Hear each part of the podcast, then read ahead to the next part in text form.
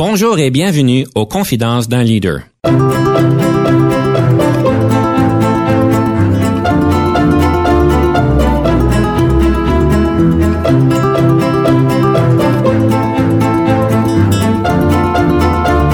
Ici Denis Lévesque, coach en leadership. Nous avons donc l'honneur et le privilège de recevoir en studio des leaders qui ont marqué leur communauté afin d'apprendre de leur expérience et de s'inspirer de leur sagesse.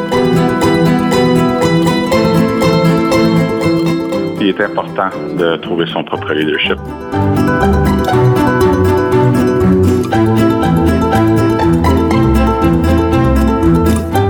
Bonjour et bienvenue à Confidence d'un leader. Nous parlons encore une fois de leadership, évidemment, et aujourd'hui, nous allons naviguer plusieurs sujets qui sont importants. Le premier sujet, l'importance de trouver son propre style de leadership. On va pouvoir explorer ce que ça veut dire et comment important est-ce que c'est de le faire. Donc, on va pouvoir vraiment s'attarder sur la question. On va continuer sur le conseil du coach sur la maîtrise de soi par rapport aux compétences en intelligence émotionnelle et nous allons pouvoir en fait débattre est-ce que les leaders doivent pouvoir faire le travail des employés? Une bonne question, une bonne colle qu'on va vous poser.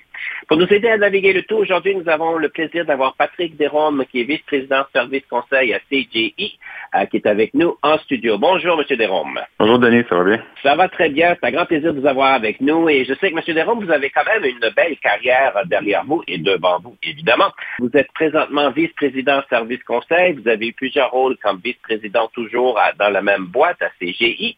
Vous avez été directeur de livraison de services, vous avez été responsable des développements d'affaires et vous avez plusieurs rôles techniques, toujours dans, la, dans une zone de consultation. Donc, une belle carrière que vous avez Monsieur Derome, j'aimerais peut-être commencer tout de suite avec la question de perspective. Alors, je sais qu'on rentre tout de suite dans le feu du sujet. Le leader doit être capable de faire le travail des employés et même mieux qu'eux. Vous prenez quel côté de la médaille? Personnellement, je suis contre, tout à fait contre cette perspective. Puis en fait, c'est intéressant parce que c'est un sujet, euh, débat euh, qui, revient souvent avec euh, quelqu'un dans mon entourage que je respecte beaucoup d'ailleurs, puis qui a quand même euh, occupé des postes de rôle de leadership assez importants durant sa carrière. Puis lui, il croit fermement que pour être un bon leader, il faut que tu sois capable de faire le travail de tous tes employés mieux qu'eux pour être en mesure, bon, d'être capable de les pousser à s'améliorer, mais aussi capable de les évaluer.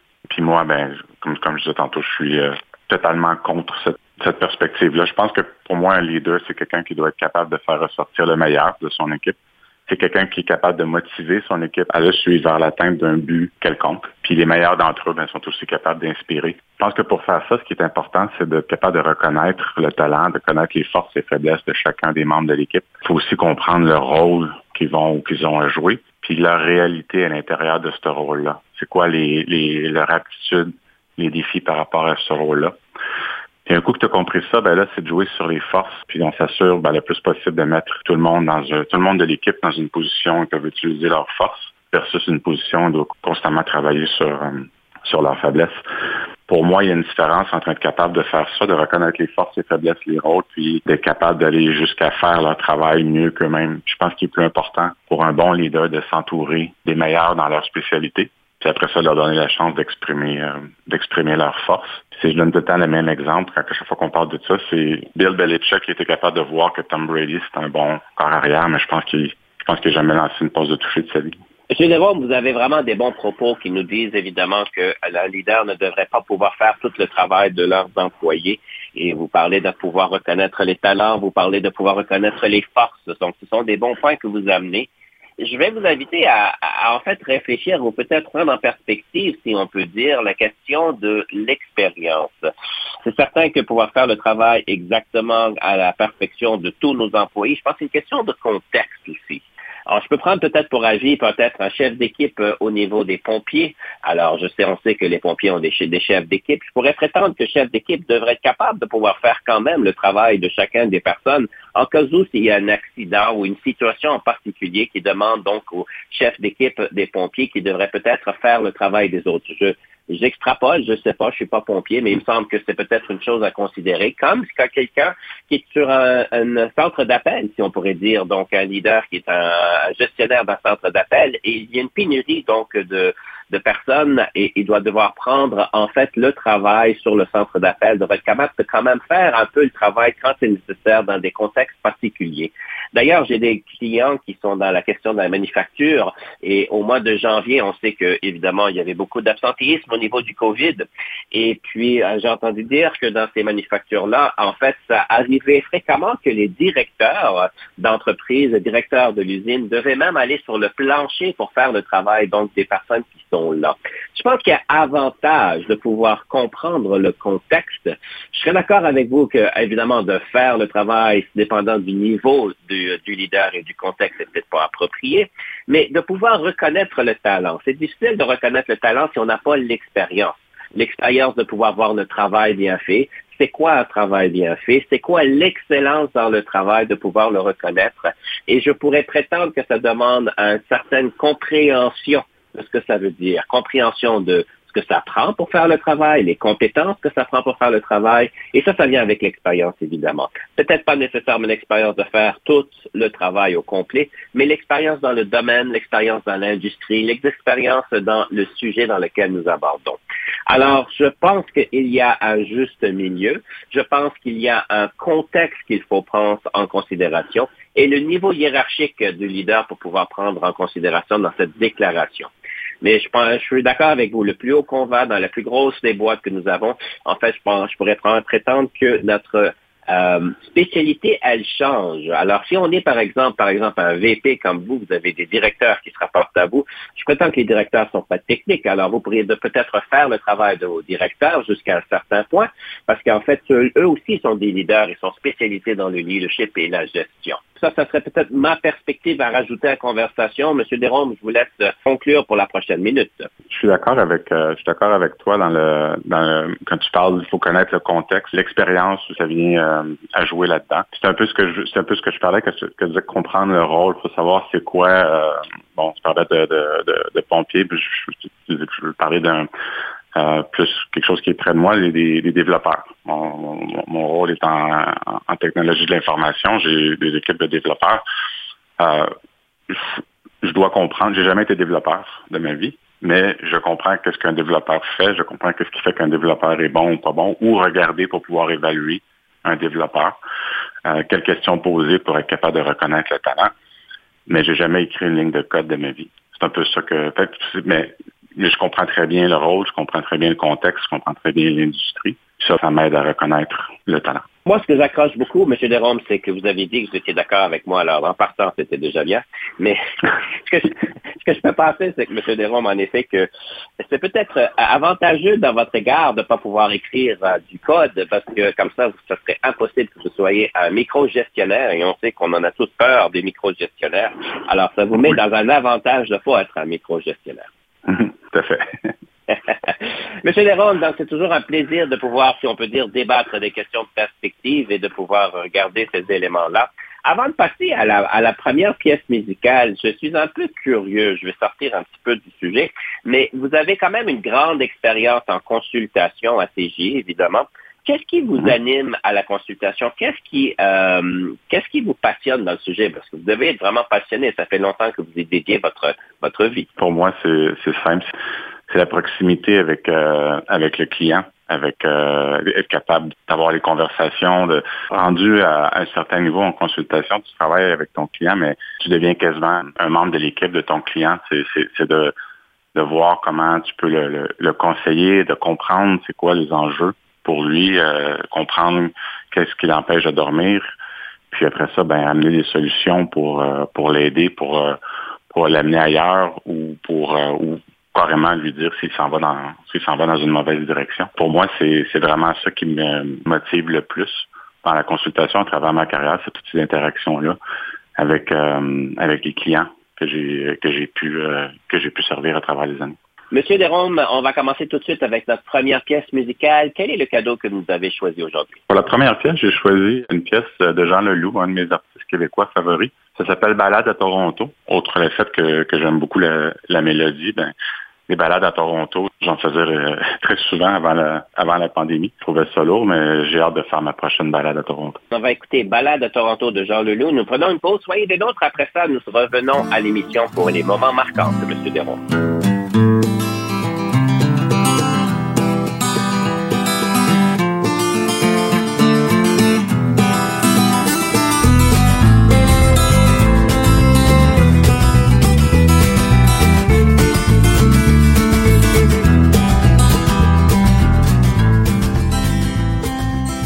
Ici Denis Lévesque. Si vous cherchez l'excellence en leadership, nous sommes intéressés à vous parler. Venez nous visiter à solutionoptigestion.ca.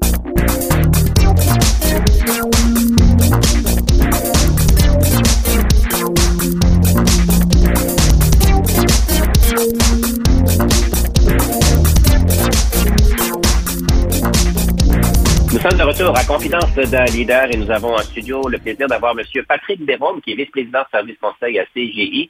Et nous passons donc à notre deuxième segment, donc les moments marquants, qui est en fait un des moments préférés, parce qu'on voit vraiment comment est-ce que le leadership se forme chez nos invités. Monsieur Desrômes, je vous laisse nous naviguer à travers vos moments marquants, les trois moments les plus marquants de votre développement en leadership. Ce sont lesquels? Je vais commencer probablement avec celui qui, euh, le plus marqué ou, façonné euh, ma carrière et, à travers ça mon, leadership. Il s'agit d'un moment dans ma carrière, il y a à peu près 10-12 euh, ans, où j'ai comme été euh, forcé dans un dans un rôle qui était complètement à l'extérieur de, de, mes bottines, comme on dit. J'ai grandi dans la compagnie à travers une série de rôles de rôles techniques et j'étais surtout impliqué dans la livraison des services au fur et à mesure de ma carrière. Puis un, beau matin, ma patronne m'appelle dans, dans son bureau pour me dire que bon ben à partir de maintenant, j'étais pour être dédié aux ventes. Donc euh, j'étais pour euh, l'idée, euh, ben, l'idée sans équipe, un, un, segment de, de vente, puis que je serais plus, je serais plus impliqué dans la, dans la livraison. Euh, c'était vraiment un gros changement pour moi. C'était assez épeurant. C'était à des milles de ma zone de confort, mais j'ai quand même décidé de, tenter le coup. Ce qui a été difficile au début, c'est que je correspondais pas à la perception que plusieurs personnes avaient de qu'est-ce que quelqu'un dédié aux ventes devait être. Puis j'avais beaucoup de feedback sur des choses que je devais changer, des choses que je devais ramener ou que, je devais faire différent. Puis à travers tout ça, je me reconnaissais pas. Puis quand j'essayais d'appliquer ces conseils-là, ben j'étais toujours, euh, je me sentais toujours euh, loin de mes valeurs. Puis à un moment donné, j'ai décidé, bon ben, je vais arrêter, je vais revenir sur mes forces, puis je vais arrêter d'essayer de m'adapter à ce que, au feedback que tout le monde dit que à quoi ça devrait ressembler quelqu'un qui est dédié aux ventes. C'est à partir de ce moment-là que les choses ont commencé à mieux aller, que j'ai pu continuer à, évoluer dans, dans, dans la compagnie, dans, dans ma carrière. C'est probablement à ce moment-là que j'en ai appris le plus euh, sur moi-même en tant qu'individu, puis en même temps aussi euh, en tant que en tant que leader.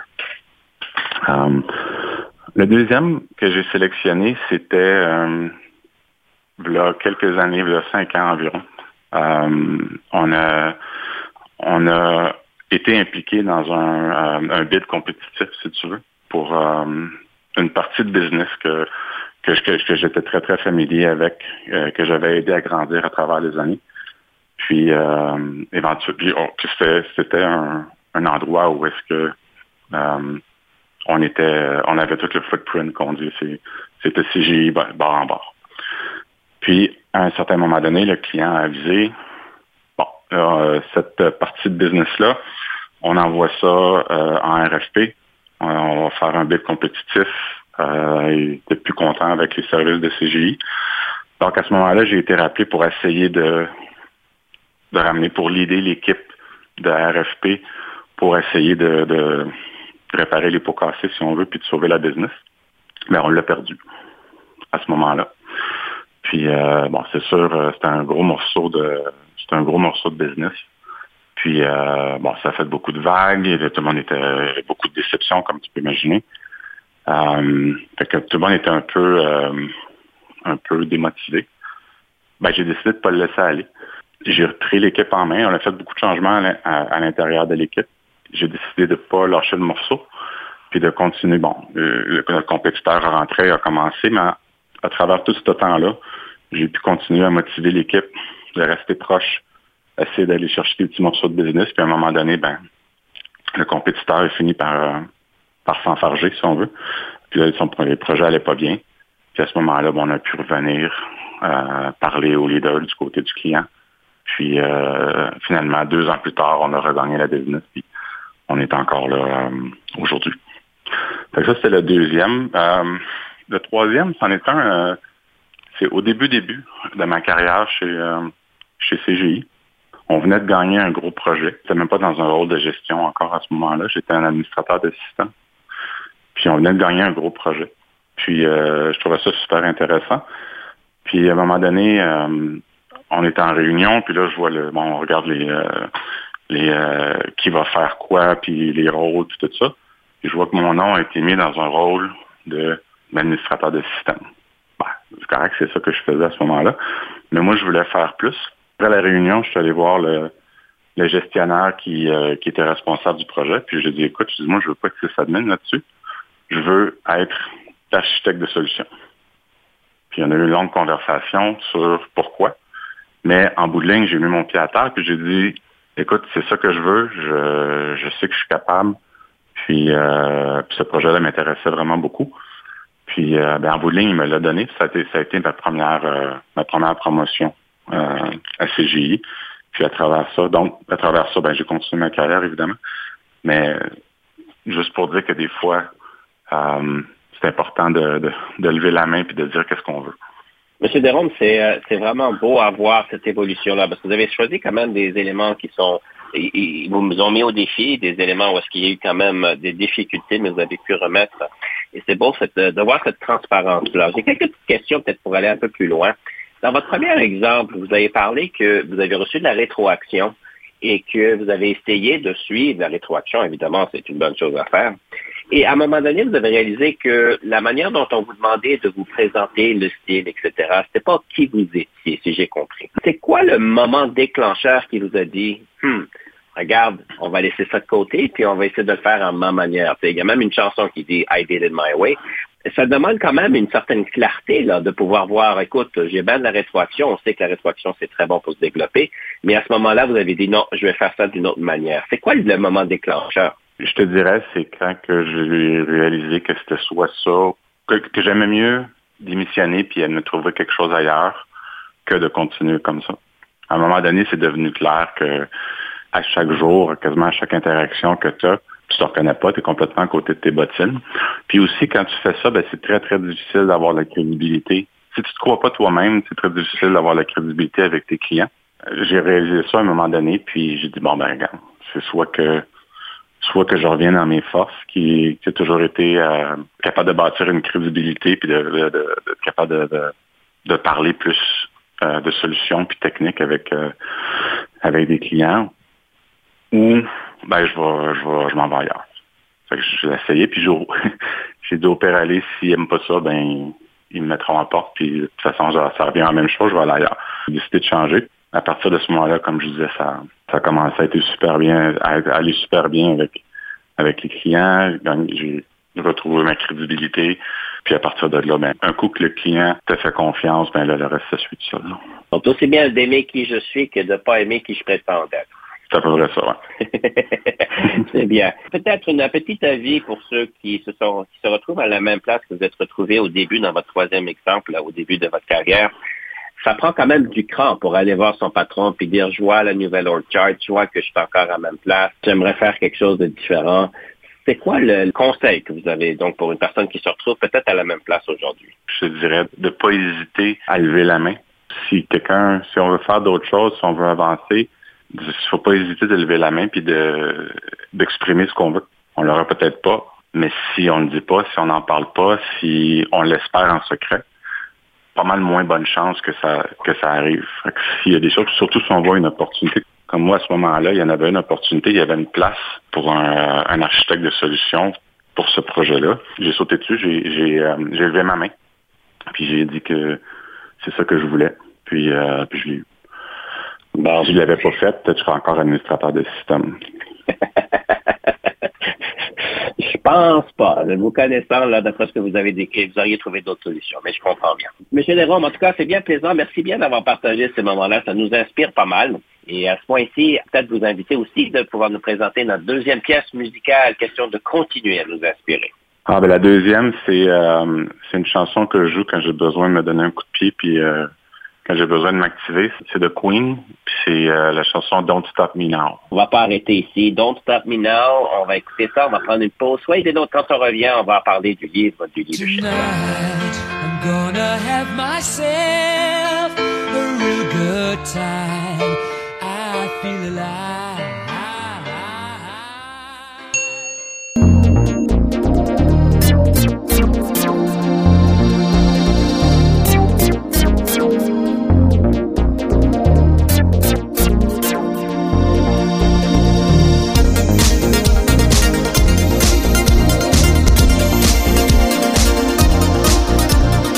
Sommes de retour dans le studio avec M. Patrick Desron, ma confidence d'un leader, et nous abordons la question du livre sur le leadership. Alors, je suis vraiment curieux, M. Desron, quel est le livre de leadership que vous avez à nous suggérer aujourd'hui? Je vais t'avouer, Denis, je suis je suis pas un grand fan de, de livres de, de leadership. Donc, j'ai pas vraiment de livre à recommander aujourd'hui. Par contre, si tu me permets, j'aimerais ça te parler de, de quelque chose qui me, qui me tient à cœur euh, par rapport à l'importance de trouver puis aussi d'accepter puis d'adopter euh, son propre style de leadership. Et votre livre que vous écririez vous-même, c'est encore mieux ça. Alors j'ai hâte de voir c'est quoi la, les, détails de ce livre-là. C'est ça, c'est euh, ouais, si j'écrivais un livre, ça serait probablement à propos de ça. Ça va rechercher un peu euh, un des thèmes qu'on a abordé dans le, dans le segment précédent à propos d'être capable de, de, de, trouver puis d'accepter son propre style de leadership je regarde, euh, tu sais, le leadership, c'est un mot, euh, c'est un mot que, qui est prononcé souvent. C'est un mot que tout le monde a son opinion sur ce quoi le leadership. Qu'est-ce que ça devrait être? Comme on vient de parler, il y a beaucoup de livres qui sont écrits sur euh, sur le leadership. tu pour moi, il y a tout un il tout un spectrum de, de leadership qui existe. Puis il n'y en a pas nécessairement un qui est meilleur que l'autre.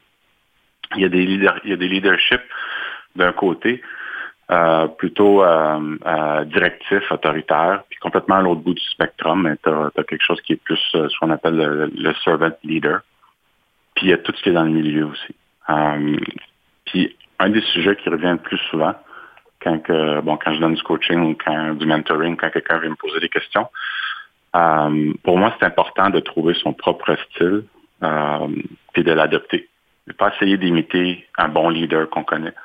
Euh, quelque chose qui peut être bon pour un, un, trait, un, trait d'un leader qui fait que c'est un bon leader avec, avec une particularité quelconque, que si moi j'essaie de le si moi j'essaie de le de le répliquer, ça marchera pas.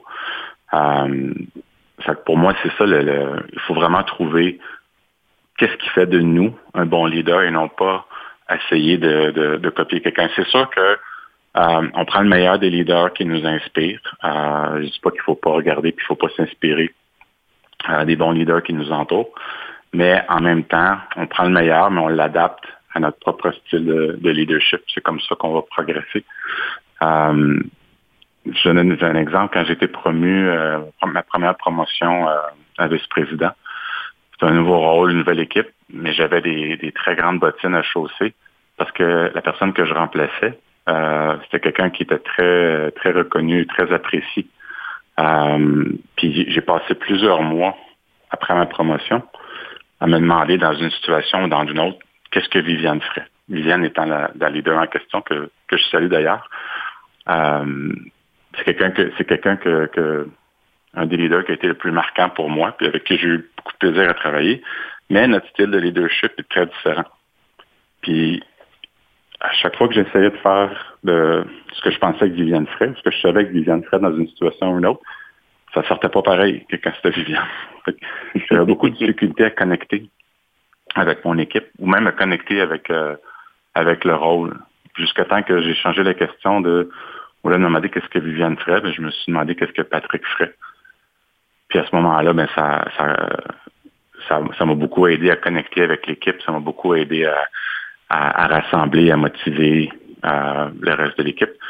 Puis, euh, ben c'est ça. pour moi, c'est important de. J'ai trouvé mon style de leadership, puis j'ai accepté que c'était ça. Puis ça m'a ça m'a servi depuis. Pour ceux qui sont sur ce cheminement-là de découverte, si on peut dire, parce que je trouve en fait que vous, vous amenez quelque chose d'assez profond. Euh, parce que je suis d'accord avec vous, en fait, beaucoup de ma philosophie sur le leadership, c'est une question de faire ressortir qui nous sommes et de pouvoir l'assumer et de le peaufiner à son meilleur pour pouvoir le donner comme cadeau aux autres. Alors, je suis tout à fait aligné avec ce que vous dites. Et dans ce, dans ce cheminement de découverte, ce serait quoi les, les, les, les, informations ou bien les, les, indices que vous donnerez aux personnes pour comprendre c'est quoi leur propre leadership? C'est une grosse question. Quand on se pose pas la question, quand on l'a pas faite, c'est quoi mon style? C'est comment est-ce que moi je le ferais d'habitude quand on n'a pas nécessairement votre expérience et, puis cette clarté de, de, pensée? Je peux pas prétendre dire à tout le monde comment comment trouver cette information-là, mais je, peux dire dans mon cas, ça a été de m'écouter, si on veut. Je sais pas si c'est une bonne façon de le, de le décrire. Ça a été de réaliser quand j'étais pas confortable.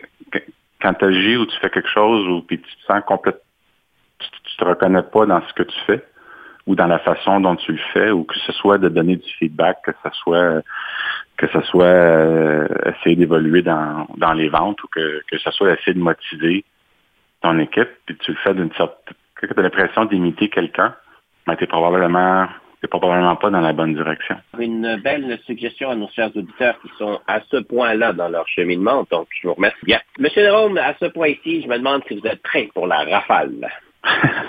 Aussi prêt que je vais l'être.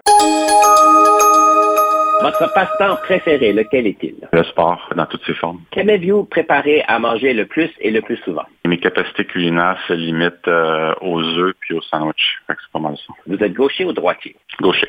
Avez-vous toujours voulu devenir un leader ou est-ce un parcours de circonstances? Ça plus été un, parcours, un parcours de circonstances. La différence entre le leadership et la gestion? La capacité d'inspirer, l'empathie, la vision, l'humilité, la passion, l'empathie, l'influence. Le nombre d'heures moyennes que vous passez au bureau? Par semaine, je dirais entre 50 euh, et 60. En tant que leader, qu'est-ce qui vous frustre au travail? Le red tape. En tant que leader, qu'est-ce qui vous rend heureux? Une équipe hautement performante qui fonctionne à plein régime. Que pensez-vous du partage des tâches domestiques? C'est obligatoire. Votre film préféré? The Lord of the Rings. Vos forces? La résilience, être capable de m'adapter, l'adaptabilité, travailler en équipe, humilité, votre meilleure question d'embauche que vous posez aux candidats. Où est-ce qu'ils se voient dans, dans 5 ans, 5 à 10 ans? Le leadership au féminin, est-ce que cela existe? Ben oui, certain. C'est, je dirais, euh, deux des leaders qui m'ont le plus influencé dans ma carrière euh, étaient des femmes. Votre meilleur conseil en gestion de carrière? Savoir ce qu'on veut, puis aller le chercher. Pas attendre que quelqu'un d'autre nous dise ça devrait être quoi, mais savoir ce qu'on veut, puis prendre les moyens pour euh, pour l'atteindre. Le yoga au travail, est-ce que c'est approprié? Oui, oui. C'est fabuleux, M. Desromes. Alors, nous avons passé la rafale. Nous allons prendre pause. Restez des nôtres après la pause. Nous revenons avec le conseil du coach. On va parler de l'intelligence émotionnelle et la compétence de la maîtrise de soi.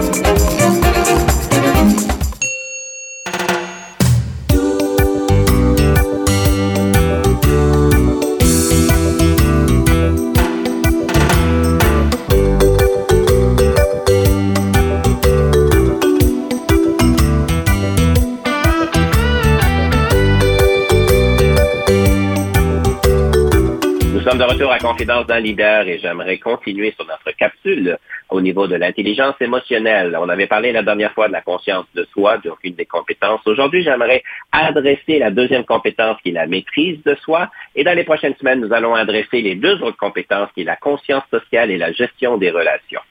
Alors donc, la maîtrise de soi, donc une des compétences en intelligence, émotionnelle qui est importante de pouvoir bien maîtriser.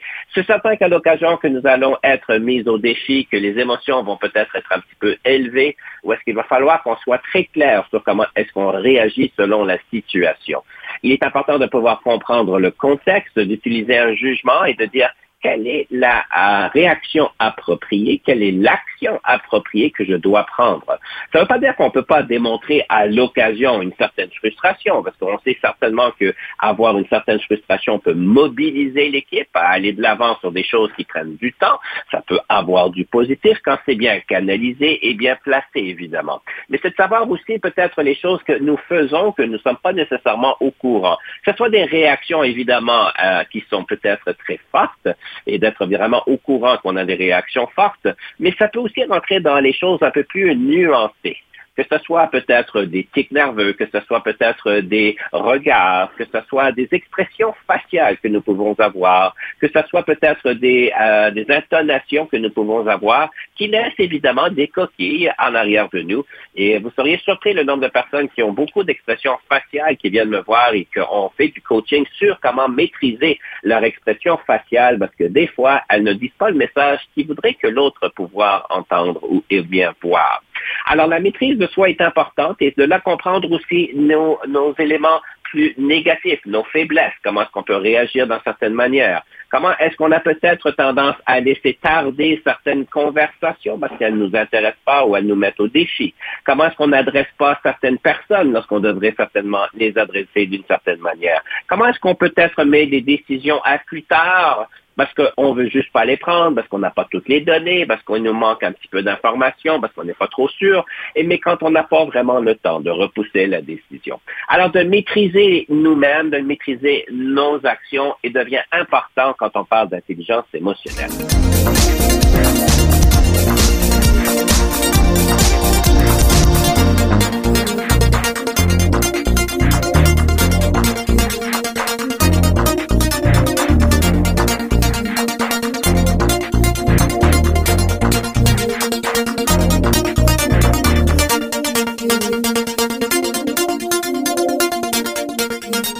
Monsieur c'est dans ma deuxième capsule, donc la deuxième compétence qu'on parle au niveau d'intelligence émotionnelle. Est-ce que vous voyez ça bien joué dans, dans vos organisations, dans les dans l'environnement dans lequel vous travaillez, qui est important de le faire? Oui, tout à fait. Tu parlais des réactions, tantôt la maîtrise de soi. Je pense aussi à propos de, savoir reconnaître les signes, savoir reconnaître les sujets qui sont plus euh, portés à, à, générer ou à générer oui, c'est des genres de, de réactions-là, de frustration, de, de, d'images faciales ou de, de, de, réactions faciales comme euh, comme tu parlais. Je suis pas nécessairement contre. Par contre, je pense que c'est, c'est pas mauvais qu'une équipe que, quelconque comprenne quels sont les éléments de frustration ou quels sont qu'est-ce qui va plus euh, euh, déranger un leader, mais pas au point de pas au point de, de, de, perdre la pédale puis de laisser, euh, laisser les émotions euh, sortir. Je pense que c'est important aussi. On a une expression en anglais qui dit know the room. Différentes frustrations que ou différents euh, différentes frustrations. Des fois, c'est plus important, dépendant qui qui on s'adresse, d'avoir plus de maîtrise ou, ou, des fois on peut laisser on peut laisser aller les émotions un peu plus le contexte dans lequel on opère, les personnes autour de nous, euh, les relations mhm. que nous avons avec eux devient important. Et de ce de là de bien comprendre comment modéliser, si on peut dire, moduliser notre réaction. Alors, mhm. ça pour dire une chose importante en organisation en tant que leader, évidemment. Monsieur Derome, j'aimerais peut-être aller de l'avant avec certaines rétroactions sur des choses qu'on a parlé, on m'a partagé à votre égard. Et euh, une des choses que j'aime toujours parler, ce serait quoi le livre que vous écriviez, écriverez? Je sais qu'on en a parlé dans le troisième segment, vous écrirez le livre sur comment accepter adopter son style de leadership, mais on a, on vous a suggéré de peut-être écrire le livre qui est être flexible sans courber l'échine. Alors, je me pose la question, c'est quoi une échine vraiment, parce que je ne sais pas vraiment. Puis deux, euh, c'est quoi le livre? Ça, ça parlait de quoi ce livre? L'échine, pour moi, c'est juste la, colonne vertébrale, si on veut. Mais en, anglais, en anglais, ce livre-là s'appellerait Ben But Don't Break. Euh, ça parlerait surtout de, comment pratiquer euh, la résilience pour atteindre des pour atteindre des objectifs, les objectifs de l'équipe d'organisation, des objectifs personnels, euh, de pas nécessairement euh, d'être capable d'être flexible dans nos attentes jusqu'à un certain point. De pas euh, de pas nécessairement exiger que tout soit fait comme si nous on l'avait fait, mais il y a quand même un certain niveau de, de, standards à respecter. Puis tant que euh, tant qu'on on, s'en va vers toujours vers les objectifs qu'on veut atteindre, ben, il y a moyen d'avoir une certaine flexibilité, laisser l'équipe euh, avoir un peu de d'utiliser sa propre créativité. Vous parlez de résilience et puis une chose qui m'a frappé dans votre deuxième moment marquant d'ailleurs, c'est que malgré que vous avez entre guillemets pas réussi la mission de reprendre le l'appel d'offres, mais vous avez quand même décidé de continuer à aller de l'avant, de mobiliser votre équipe, ce qui vous a permis de pouvoir gagner en fait le, le la business, les affaires deux ans plus tard. Quand, quand on parle de résilience pour vous, c'est quoi la chose la plus importante à prendre en considération? Ben, c'est d'être capable, jusqu'à un certain point, de prendre du recul suite à suite à un échec, suite à une défaite en, en termes sportifs. C'est capable de prendre du recul, d'accepter qu'est-ce que bon, d'accepter qu'est-ce qui s'est passé, mais de comprendre aussi pourquoi euh, c'était quoi les facteurs qui ont amené à, à, à l'échec ou euh, au mauvais outcome.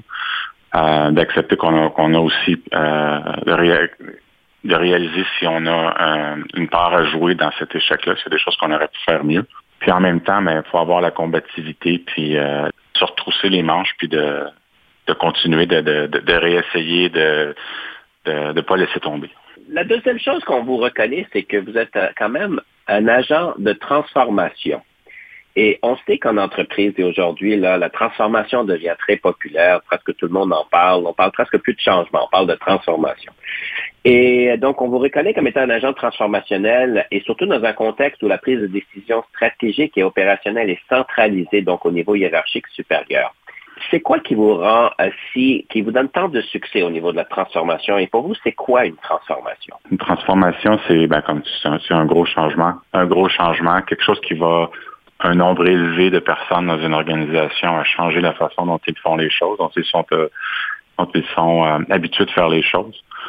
Euh, puis, pour moi, c'est ça une transformation. Puis, ce qui est important, ce qui est important dans, dans, pour avoir du succès, selon moi, dans une transformation, c'est un, la communication, la gestion du changement, expliquer pourquoi. Peut-être peut-être que la transformation n'est pas populaire, peut-être que euh, c'est pas quelque chose euh, que les gens vont vouloir faire ou qui vont être, excités, mais au moins s'ils comprennent pourquoi, euh, ben à ce moment-là, c'est plus, facile de les amener à de les amener à nous suivre.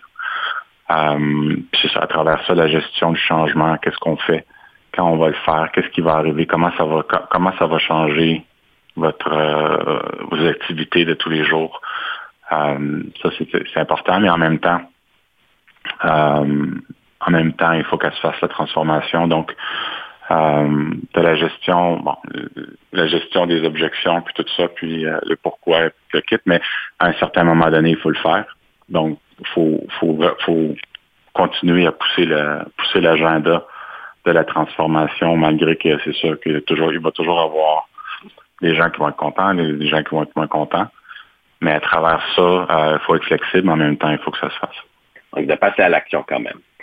La dernière chose que j'aimerais peut-être apporter, c'est que vous êtes connu comme quelqu'un qui donne l'heure juste. En fait, en anglais, on dit que vous êtes un straight shooter who doesn't play games. Je mhm. présume qu'il y a quand même une délicatesse entre dire l'heure juste, comment dire l'heure juste, quand est-ce dire l'heure juste, parce que je présume que ça peut vous rentrer dans le trouble. Ça peut, mais dire l'heure juste, ça ne veut pas nécessairement dire euh, il y a la façon de le dire aussi. Donc, ça ne veut pas nécessairement dire que ça va être euh, bête ou, frontale, comme de donner vraiment notre perception, notre avis sur euh, sur un sujet ou un autre, de donner leur juste, comme tu dis. Euh, je pense que ça peut se faire sans euh, sans se mettre dans le trouble. Tout est dans la façon de le tout est dans la façon de le faire. Est-ce qu'on attend d'être demandé de nous donner leur juste ou est-ce qu'on devrait même l'offrir même quand c'est pas sollicité? Non, je pense que c'est, ben, ça dépend toujours de l'importance de, de l'heure en question. Mais euh, je pense que c'est important de le, c'est important de, de, de le mentionner, de, de, proactivement le mentionner si euh, si on voit que je sais pas moi si euh, quelqu'un propose quelque chose qui va nous amener qu'on voit des problèmes ou qu'on voit des c'est important de les mentionner, de les mettre sur la table, même si on même si la question n'est pas posée. Puis opérer ce problème-là, ben, peut-être qu'ils n'arriveront pas, peut-être qu'ils vont être adressés ou ça va donner une opportunité à quelqu'un de les gérer proactivement. Mais j'aime toujours mieux me faire dire que euh, j'ai sonné l'alarme trop vite plutôt que de me faire dire pourquoi tu ne me l'as pas dit. Donc, on ne veut pas attendre à la dernière, à la onzième heure, comme on dit. Oui, c'est ça, ça, fait beaucoup d'heures. Exactement. Mais là, on est quand même à la onzième heure euh, d'une manière analogique par rapport à notre émission. Donc, euh, nous devons clôturer l'émission. Monsieur Derome, c'est un grand plaisir de vous recevoir et j'aimerais vous inviter de clôturer avec une citation sur le leadership et ensuite de nous présenter la troisième pièce musicale. Je dirais qu'il est important de trouver son propre leadership. C'est ma citation. Et ça, évidemment, ça a été écrit par un, grand leader qui est M. Patrick Derome, c'est bien ça. Je suis sûr qu'il y a quelqu'un qui a pensé avant moi, mais la troisième pièce musicale, ce serait laquelle? Ce serait Alors on danse de Stromae. Avant qu'on se mette à danser, j'aimerais vous remercier grandement. Chers auditeurs, euh, on vous laisse avec une belle pièce musicale et une belle citation. Et évidemment, on se reprend la prochaine.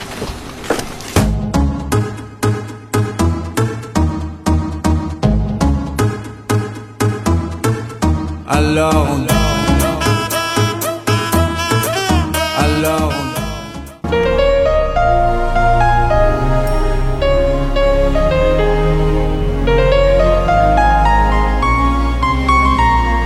Conception, animation, entrevue et recherche, Denis Lévesque. Montage et réalisation, Jean-Paul Moreau. Confidence d'un leader est une production et une présentation d'Unique FM 94,5.